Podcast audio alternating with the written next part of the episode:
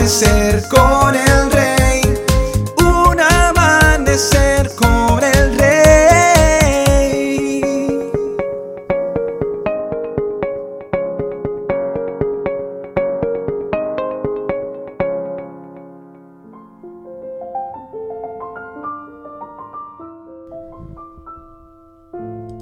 Muy buenos días y bendiciones para todos. Dios sabe lo débiles que somos. ¿Se acuerdan de que somos tan solo polvo? Salmo 103:14. Tu fracaso no sorprenden a Dios, Él los espera. Él sabe de qué estamos hechos, porque nos creó. Recuerda lo que dice la Biblia. Dios sabe todo de nosotros, sabe que estamos hechos de polvo. Salmo 103:14. Dios no dejará de amarte aun cuando te enredes en los más grandes problemas. El mensaje central de la Biblia es este. Dios no te ama por lo que eres o por lo que has hecho, sino por lo que Él es y por lo que Él ha hecho. Dios te hizo, Él te ama, así que está resuelto. ¿Sabes? ¿Hay algo que puedas hacer para que Dios te ame más? No, no lo hay. Y tampoco hay nada que tú puedas hacer para que Dios te ame menos. Él te ama, tanto en tus días malos como en tus días buenos. Ten muy en cuenta esto. Su amor no se basa en el rendimiento. Te lo repito otra vez. Él te ama, tanto en tus días malos como en tus días buenos. Ten en cuenta que su amor no se basa en el rendimiento. Muy importante que tengas en cuenta esto. La Biblia tiene una palabra para esto, gracia. Y es absolutamente increíble. Dios te mira y dice, elijo amarte y no puedes hacerme dejar de amarte. Incluso cuando somos ridículamente malos. Incluso si estás durmiendo debajo de un puente. Incluso si estás esclavo de la droga.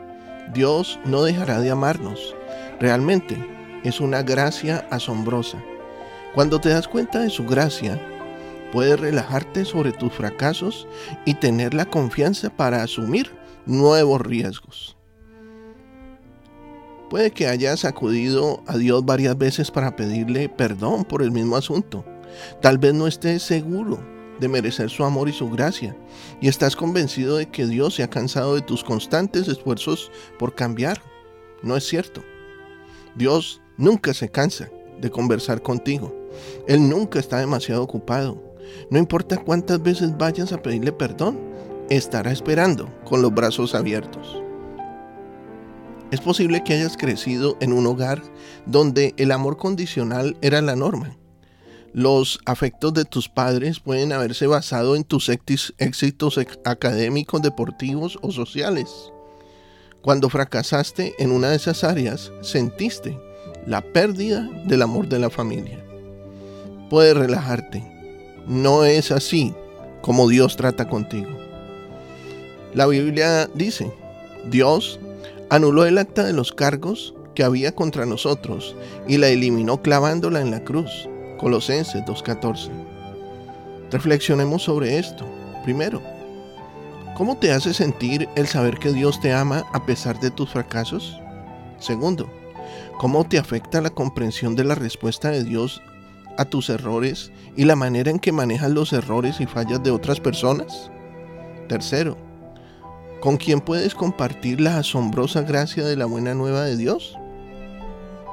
Querido amigo y amiga, la vida cristiana no es una vida libre de errores, pero puede ser una vida libre de culpa. Dios entiende tus fracasos y Él te ama de todos modos. Esa es la asombrosa gracia de Dios.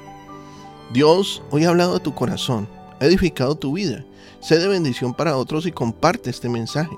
Nuestros contenidos ahora también podrás disfrutarlos en Facebook, Spotify o en YouTube como Un Amanecer con el Rey. Que tengas un excelente día lleno de bendiciones. Te habló tu pastor y amigo Emanuel Cortázar desde el condado de Orange, en California.